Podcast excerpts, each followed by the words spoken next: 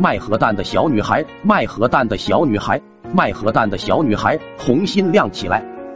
在爱丽丝的街道上，有这样一个卖核弹的小女孩，她穿着破破烂烂的衣服，在繁华的街上大声吆喝着：“卖核弹了，卖核弹，买小男孩送大男孩。”这时走过来一个陌生的男人问道：“那你这核弹爆炸吗？你瞅瞅，现在哪有核弹卖？这都是大棚的核弹，不炸不要钱，保熟。那你这核弹多少钱一颗啊？一万英镑一颗。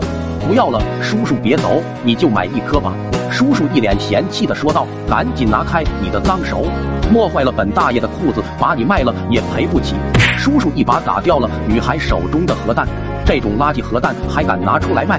我就算点个鞭炮，威力都比你的大。街道上传来了富人们一阵一阵的嘲笑声，让女孩心里产生了自卑。